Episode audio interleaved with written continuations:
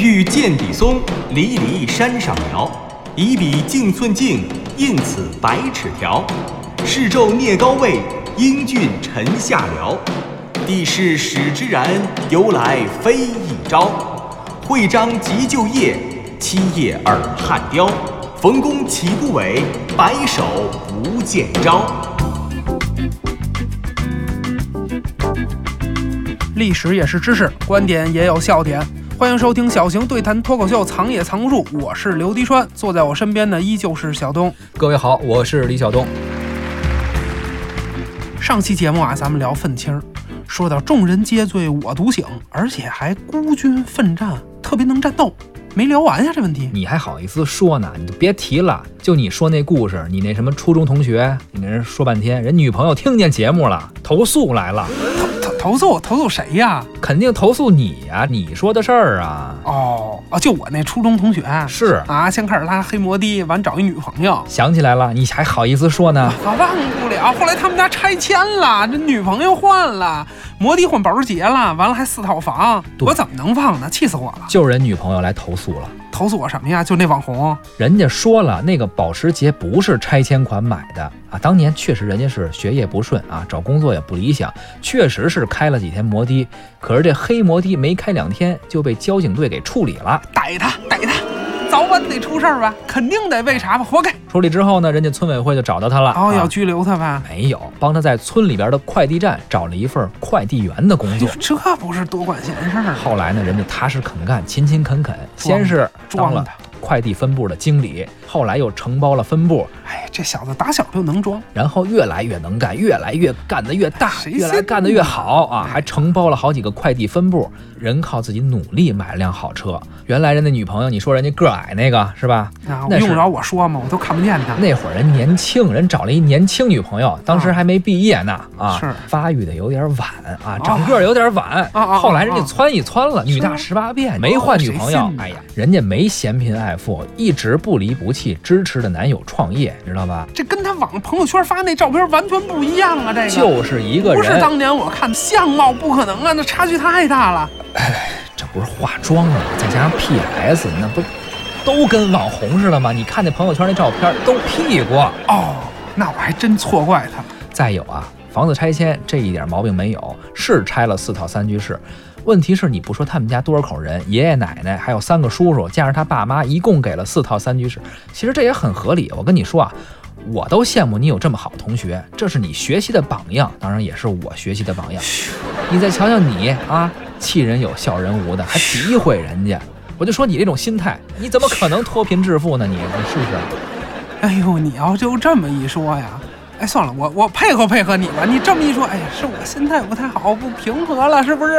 可不是吗？你别天天跟那些网上那些愤青键盘侠一样啊！你老抱怨人家啊，老抱怨社会，你得从你自己身上找原因。对对对，小东老师你说的对。你说你这一脸的不忿儿，行了，咱也甭说那乱七八糟的，你爱信不信，爱服不服啊？你也甭老贬损人家，甭想那乱七八糟的。现在别这么说人家，以后你也别这样，未来你还能有点救啊！哦，是吗？我能有救吗？你给我指条明路，我怎么有救？我不听说你们家那片房子也要拆迁了吗？哈哈哈哈哈！气死我了！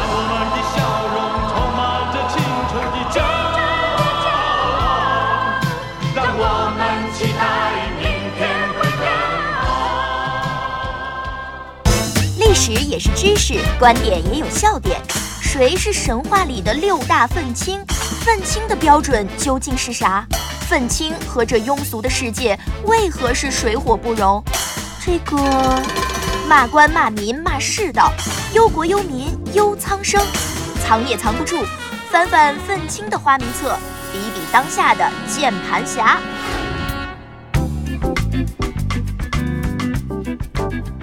玩笑归玩笑，这个社会上确实有一类人嫌贫爱富，看着别人过得比自己好，哎，不思考为什么人家能成功，而自己却过得很失败，一门心思就老想着抨击别人，甚至抨击社会，认为只要别人比自己强，就肯定是社会的不公平。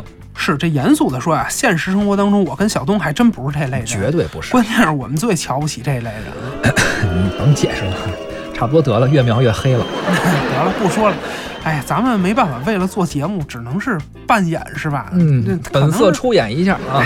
打住打住。是，刚才这说到哪儿了？咱们众人皆醉我独醒啊！说到这个事儿，我想起了一个古代的愤青儿，其实还真挺可歌可泣的。哦，这是什么时候的事儿啊？东汉，东汉中后期的事儿。哦，这东汉中后期，这宦官专政，外戚干政啊，这政治生态确实当时相当黑暗。没错，说到了东汉中后期啊，这个政治生态，我觉得咱们有必要好好聊一个历史事件。哦，咱们一说三国，大家都津津乐道。还有一个讲三国的电视剧《军师联盟》，吴秀波、刘涛他们演的，可谓是近年来古装题材电视剧的良心之作。本身大家都喜欢三国题材，喜欢这里面的故事。没错，可是后汉三国为什么会形成这事儿啊，还得从东汉说起。当然了，咱们要说的这位愤青啊，同样是在这样一个政治漩涡中涌现出来的。哦，话说东汉桓帝灵帝的时候，士大夫啊和一部分贵族啊，哦，那这可许是我们老刘家的。这这还好意思说同是你们老刘家的？你看你比这几位可差远了哎，啊！那当然，他不可能是一回事儿。当时呢，啊，有很多人对宦官专权表示非常不满，于是就跟宦官集团发生了党争。结果呢，宦官集团就给这些人扣帽子，说他们是党人。哎，是说他们结党营私呗？是，于是呢，就把这些党人给判刑了，终身监禁，还不得保释。结果历史上有两次大规模的集中判刑，党人被囚禁了，失去了自由，有的甚至还失去了生命。反宦官的这些文人士大夫失败了，那宦官集团就变得更加凶残了。可是当时啊，以及后世掌握话语权的这些人都是文人士大夫，是史学家吗，那是，这肯定他得同情自己人呀。后来史学家就把这两次恐怖的大审判认为是汉朝由盛转衰的过程中真正动摇国本的拐点。这两次政治动荡啊，被称作是党锢之祸。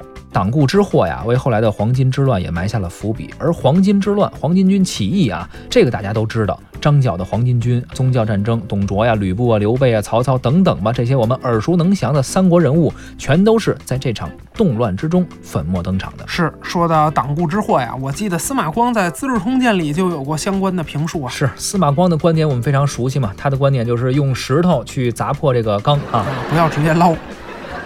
司马光愤愤不平地说：“天下有道，君子扬于王庭，以正小人之罪而莫敢不服；天下无道，君子囊括不言，以避小人之祸而犹祸不免。”哎，没错，中国近代非常著名的大史学家吕思勉分析过党锢之祸的成因啊。咱们听听真正的大家吕思勉是怎么评价的。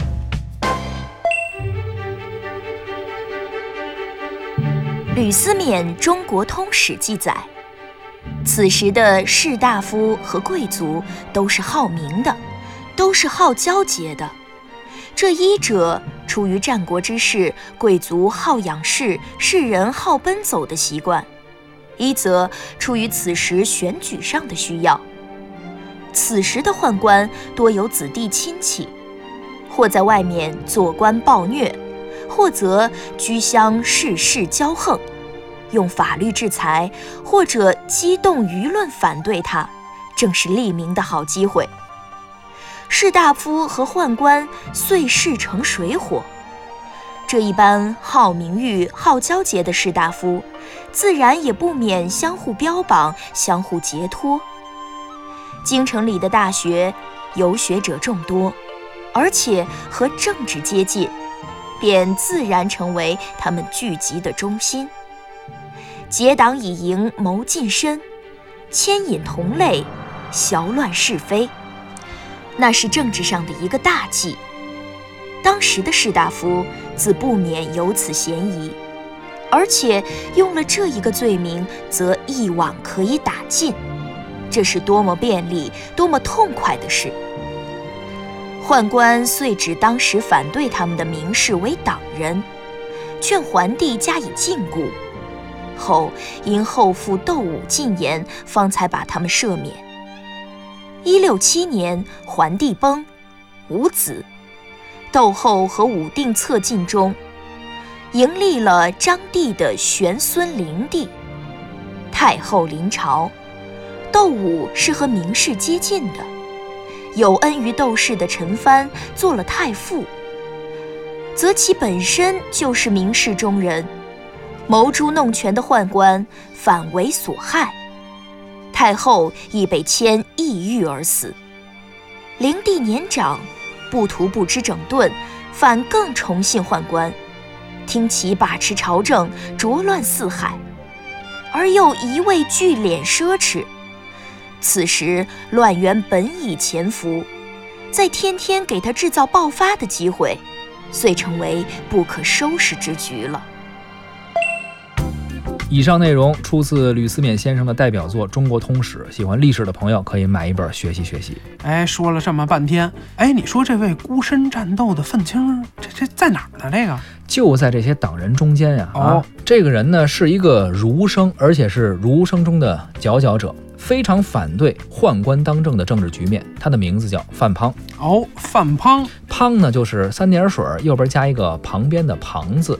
范滂小的时候品行就非常的好。汉朝啊，大家都知道，呃，还没有科举考试，如果你想当官，就得靠举孝廉。就是乡里推荐品德比较好的人出来当官，主要靠人品。范滂被推举为孝廉光禄四行。这个光禄四行，估计很多人不太熟悉，说的是人具有四种品相：敦厚、质朴、逊让、节俭。哎，这不都是刘迪川的反义词吗？但是跟我很像嘛。对对对，你就又敦厚又质朴，那个逊让就谦逊，这我没看出来啊。是是是，节俭，这哎呀，这太抠了。我都开捷安特了，还不节俭？你至少是光顾三行，我告诉你。差一个就差一个吧。啊，那那后来就接接着说，后来怎么着了？呃，后来呢，他就当官了呗。当官以后呢，范滂啊，当然了，呃，这么刚正不阿的人，在古代官场上可能也不太吃香儿，想当大官儿不太容易。于是呢，他就一直在汝南郡当官儿，相当于他们那个市的组织部长这么一角色吧。哦，哎，那这官儿也不算大呀。呃，可是你别看他官儿不大，但是这人胆儿可不小。哦，对下整顿吏治，所有人品不好的官员啊，一律不用。用了的全部都罢免，而且还大义灭亲，连自己的亲外甥都一律罢免。好嘛，谁摊上这么一舅舅可倒霉了。对上呢，当时的皇帝鼓励下边的官员举报民情的传言。不过呢，你说这个官僚体系内的事儿啊，历来是官官相护啊。你说谁真举报啊？就是他范滂，一次性就举报了周刺史和两千担以上的权贵豪门，一共二十多人。好嘛，这两千担啊，这是汉朝公务员的一个工资标准啊，当然是月薪。两千担呢，就相当于月俸百二十斗粮食吧。什么样级别的官员能挣这么多呢？那得是太守以上级的。这太守我们知道，这就是相当于今天比如地级市啊，地级市的这个市长这一级，那他相当于举报了这一级以上的官员。本来他是一个地级市的组织部部长，他一次性举报了二十多个，至少比自己高两级的高官。是，你这是太太不可思议了，太牛了，这人。可不吗？所以别人就质疑他说：“你一次性检举这么多人，你是不是有病啊？啊，病得不轻。你肯定有私心啊！”结果呢，范胖义愤填膺地说：“但凡他们要不是贪污受贿、滥用职权、以权谋私、行政不作为、乱搞男女关系等等吧，但凡他们要没干出这事儿来，我能实名举报他们吗？而且。”这次时间太仓促了，我只能先紧着那些最要紧的、最着急的人啊来先举报，举报这么多，哎，就先这样了。啊，你们等我回去再继续调查，掌握更多官员、更多的犯罪证据之后，我还会回来的。好嘛，就这样的能回得来吗？说完这话之后，范胖扔下了举报信，转身走了。这真是一奇葩，这跟当时黑暗的政治制度真是反差太大了。是啊，就是在这种情况下，没多久，延熙九年（公元一六六年），第一次党锢之祸爆发，范滂得罪了那么多权贵。这回全国性的政治迫害哪能少得了他呢？他就直接被下了大狱，关在了黄门北寺狱。下了大狱之后，按照惯例，肯定得先毒打一顿呀。人家别人都进去了，都是老老实实的，装装病或者说怎么着，《水浒传》大家不都看过吗？这牢城营一进去，先打八十杀威棒。去年咱们节目里也说过，可不吗？啊，这是别人啊，想逃脱责罚就这么干。结果范滂不然，他太耿直了，他就跟另外一个啊，同样非常耿直的他一老乡叫袁忠的抢着说要挨打，一个说别打别人啊，就先打我，另一个不干的怎么能打他呢？你得先打我，就跟这抢着结账似的。好吗？我看这个牢头儿也别费劲了。啊、让他俩对打得了。这倒省事儿了。结果呢，范滂被打了一体无完肤。可是呢，因为他的名声太大了，在士大夫群体的影响也是非常大，老百姓的口碑也是非常好，于是关了一年就给他放出来了。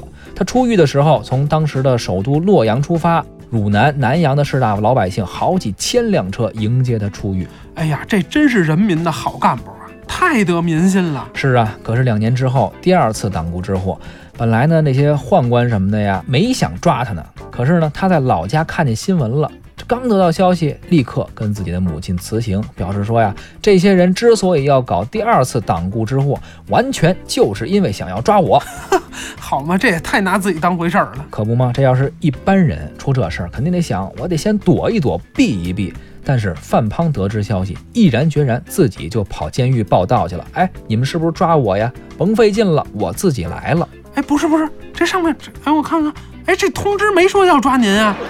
您可看清楚了啊？怎么没有我呢？我你不认识我？我谁呀？我我党人的领袖，文人士大夫的翘楚，你不抓我有天理吗？你看清楚了。得得得，那要这么说就凑个数吧。哎，来来来，过来，来个人给他锁上。你瞅瞅，就这样，这一次范滂是抱着必死的决心自投罗网，再也没有走出过监狱的大门。三十三岁英勇就义，哎呀，可歌可泣呀！你看，又是三十三岁。哎，这是一坎儿是吗？对 对，这看来是一坎儿。哎，咱们说的轻松娱乐啊，但其实细想起来，这真的是少年英雄。哎，不对不对，青年英雄。没错，范滂在今天知名度不是很高啊，但是在文人士大夫心中，在中国后世的史官笔下，绝对是丰碑一样的人物。《后汉书》里有《范滂传》，对他的生平和事迹大书特书、大写特写。其实呢，这就很像是咱们中国近代史中的谭嗣同，“我自横刀向天笑，去留肝胆两昆仑”啊。我们为什么要去讴歌他们？为什么刚才我们花了这么多时间和精力去讲党锢之祸这个时代背景？其实就是因为他们生在乱世，他们的生命之所以能够绽放出那样灿烂的熠熠生辉的光芒，也是因为他们生活在那样一个黑暗的年代当中。是，这就像是黑夜给了我黑色的眼睛，我要用它去寻找光明。没错，其实对于历史而言，他们的死并没有像他们想象的那样，真正的能够唤起民族的决心，换取国家的巨大变革。范滂是这样，谭嗣同也是这样。范滂死了，你说宦官专政真的就结束了吗？嗯啊，外戚专权就终结了吗？并没有，终结的依旧是他心心念念的风雨飘摇的汉帝国。几十年后，汉帝国分崩离析，他的死与他的理想是背道而驰的。谭嗣同也是这样，他死了，清帝国的掌权者就觉醒了吗？君主立宪就真的在中国实现了吗？也并没有。同样是几十年过去了，大清帝国轰然倒塌。可事实上啊，我们今天看来，谁能说他们的死、他们的生命的终结没有意义呢？绝对不是，他们唤醒的是人的觉醒，而肯定他们的是历史的良心。对，说的太对了。其实这么说起来，我就想到我们今天一些所谓的愤青啊，或者一些以愤青自居的人，我们先不论他们表达诉求的目的是不是真的，嗯、是为了表达诉求，就说这些人是不是真的具备愤青那种战斗的精神、牺牲的精神。你说你在网上、在朋友圈里骂这个骂那个，如果你骂的这些人啊、这些事儿真的就发生在你身边，你为什么没有像一个真正的愤青一样站出去去制止呢？是啊，而且您就算是不能站出来跟黑恶势力同归于尽，但起码你能够给那些真正除恶扬善、能够为这个社会的进步、为国家的未来、为民族的历史传承做贡献那些人，做点力所能及的事儿吧。是你要是有不如意的地方啊，看不惯的事情啊，您得付出点实际行动，做点有益于这个时代啊、造福这个社会的事情，别是光说光听着，得真做。得真抓实干，别老转那些假新闻，关注那些负能量的东西，把那些乱七八糟的微信公众号该删就删了，该举报就举报，是全都给他们都清除掉。哎，但是删了我们看点什么呢？你看点有文化、有内涵、有正能量的东西啊，哦比如比如掏出手机啊，然后搜索一下微信公众号，藏也藏不住啊，关注一下，把我们的节目分享给更多的朋友。我看行，关键得分享。是心的呼唤，这是爱的奉献。历史也是知识，观点也有笑点。谁是神话里的六大愤青？愤青的标准究竟是啥？愤青和这庸俗的世界为何是水火不容？这个骂官骂民骂世道，忧国忧民忧苍生，藏也藏不住。翻翻愤青的花名册，比比当下的键盘侠。这两期节目啊，我们聊了好几个愤青了哈，有神话里的，也有历史当中现实存在过的。那按下神话里的不说，咱们发现之前说的这些愤青啊，呃，虽然说是具备了愤青应有的精神，具备了时代的使命和历史的担当，不过你别管是范滂啊，还是谭嗣同，他们确实很年轻，而且他们的官职啊，跟他们的呃历史地位呀、历史知名度相比也不算那么大。但再怎么着，哎，人家这都是当官的，全是公务员。是啊，公务员为国为民，那是本分。这跟咱们一般意义上老百姓理解的愤青好像不太一样。哦，怎么不太一样啊？咱说这历史上的公务员可都是年轻人呀。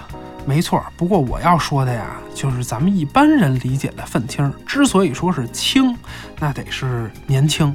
我觉得这年轻人里多一半得是学生，是不是？大学生啊，嗯，二十岁上下呀，血气方刚啊，这个特别有激情，特别想为社会做点什么的。那肯定的。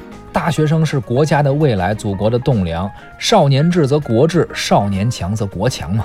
哎，在中国近代史上啊，确实就有很多年轻的大学生啊，对于现实不满，当年在这个北洋政府时期啊嗯什么的啊，这个组织爱国运动啊，像五四运动啊等等，这主力军都是青年学生。没错，这愤青啊是一个中性词，主要看你是怎么愤，又为此采取了怎样的行动。您天天躺床上打王者农药，起床就网上打嘴炮，那不叫愤青，那叫没起子。是，所以咱们说愤青就不能不说大学生，真的不能绕开大学生了。是，而且按照惯例啊，还得从历史里说起。哎，等会儿，刚才咱已经开始说大学生的事儿了，但是你说学生运动啥的也都是近代史，古代又没大学，您还从历史上说起，哪儿来的大学生啊？哎，你听谁说的呀？古代虽然没有大学生，但谁说古代没有学生运动啊？大学生是没有，可是和大学生一点之差啊，那就有一个群体，同样也是血气方刚的学生啊。一点之差，点在哪儿呢？点点就点在那大字儿上面呗。哦，大小的大，大的下面加一点啊，那是太啊，你说的是太学生。对，那要说到中国古代的大学生，也就是太学生里面的愤青啊，嗯，我觉得首屈一指最重要的。得是这么一位，为什么呢？因为他堪称是中国最早的学生运动领导者，北宋学运的领袖，太学生陈东。陈东，对，陈就是耳东陈，东就是东方的东。哦，就是我这东。名儿虽一样，但是你比人家可也差远了。好嘛，你在这儿报复我呢？不就我说你们一句老刘家吗？那他都干嘛了？这陈东？北宋靖康二年，公元一一二七年。经过大军南下，一路战无不胜，大宋朝廷是岌岌可危。可是呢，就在这万般险要的时候，大宋朝廷的内部那却打得还跟热窑一样。哎呦，这是谁跟谁打起来了？这还真不是两个人单挑啊，这是两群人群殴。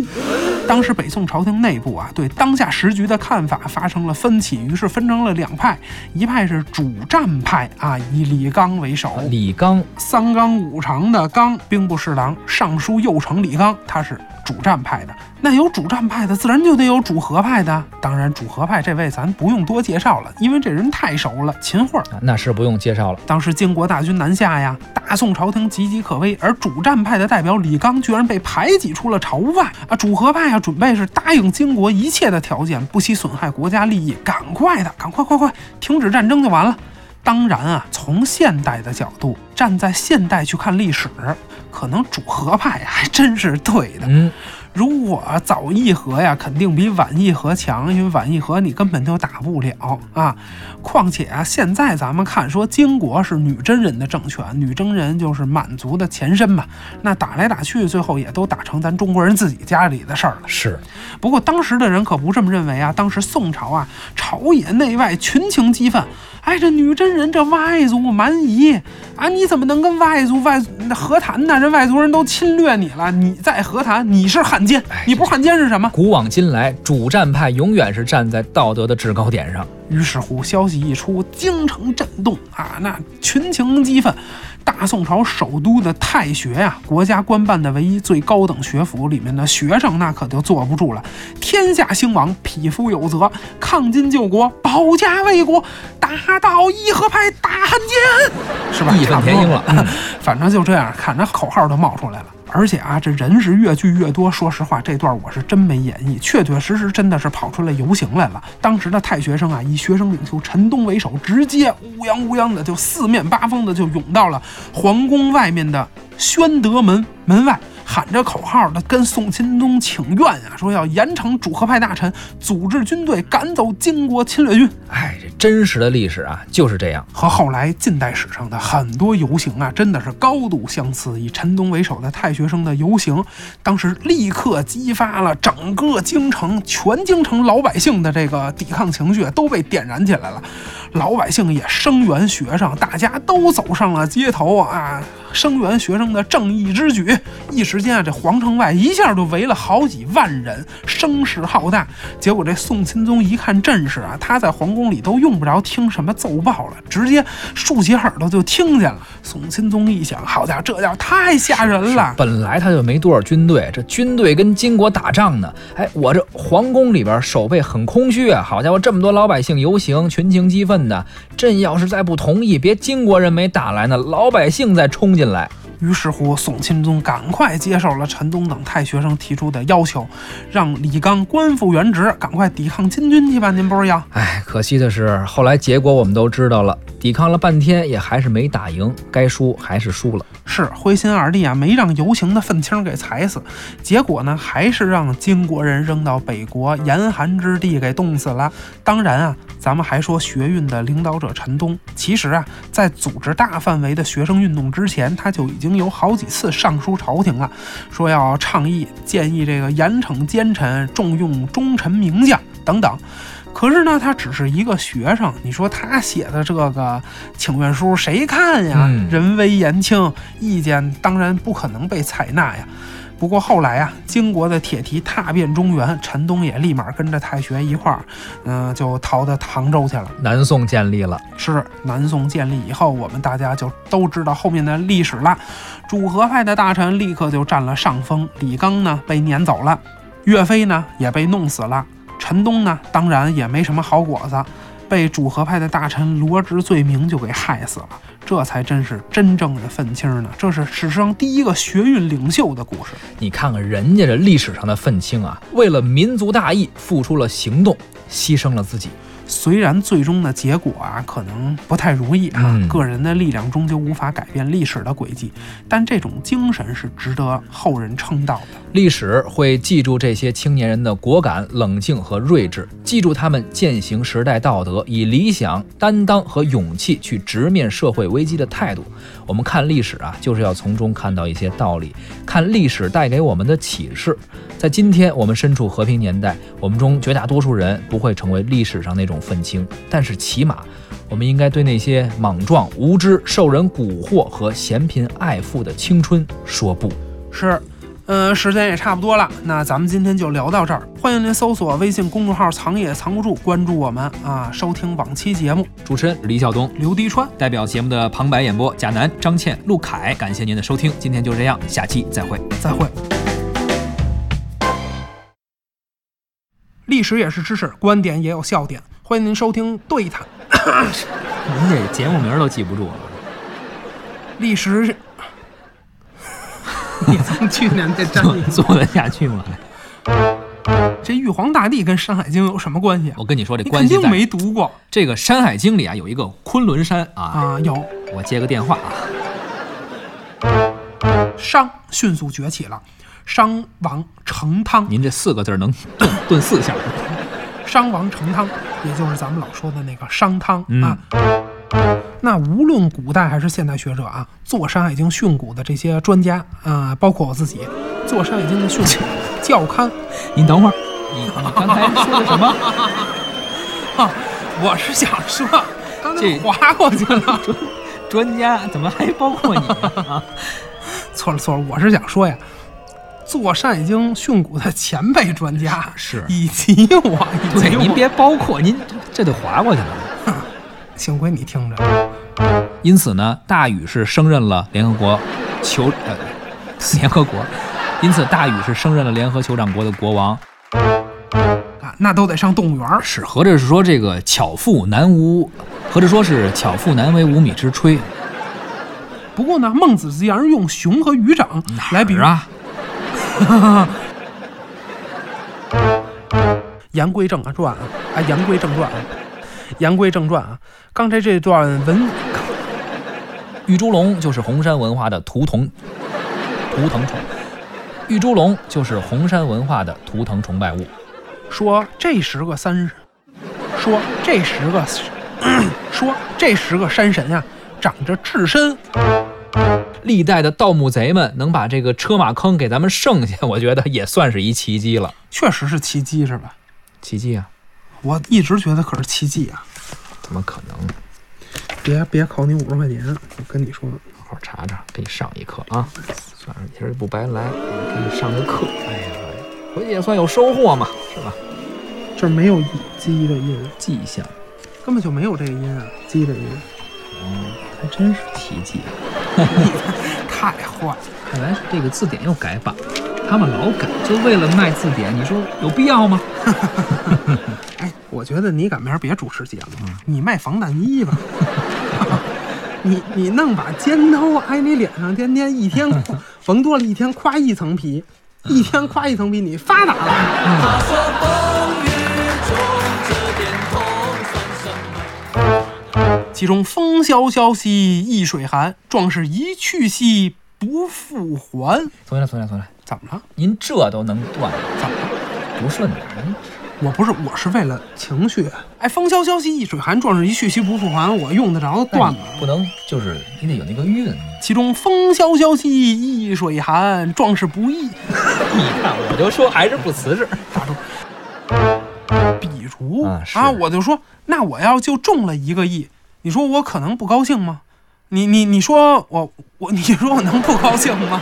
你你你不高兴，你是有病，你什么呀？是是是，虽然我高兴，言归正传，我们刚才说了不少古代的鸡汤，哎，我们刚才说了不少古代的鸡汤的类型啊。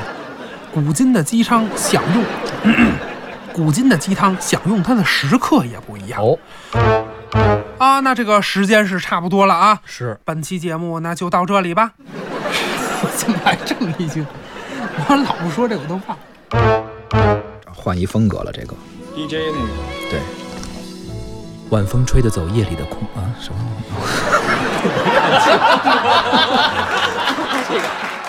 哎，你稍微照顾一下我，我有点跟不上你这个。晚风吹得走夜空里的云，却周不。周周不了桌子。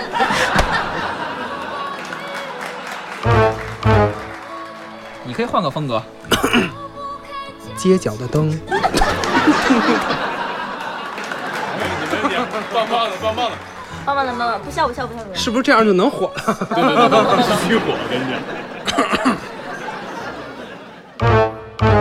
街角的灯，你你别说你咋了他说风雨中这点痛算什么擦干泪不要怕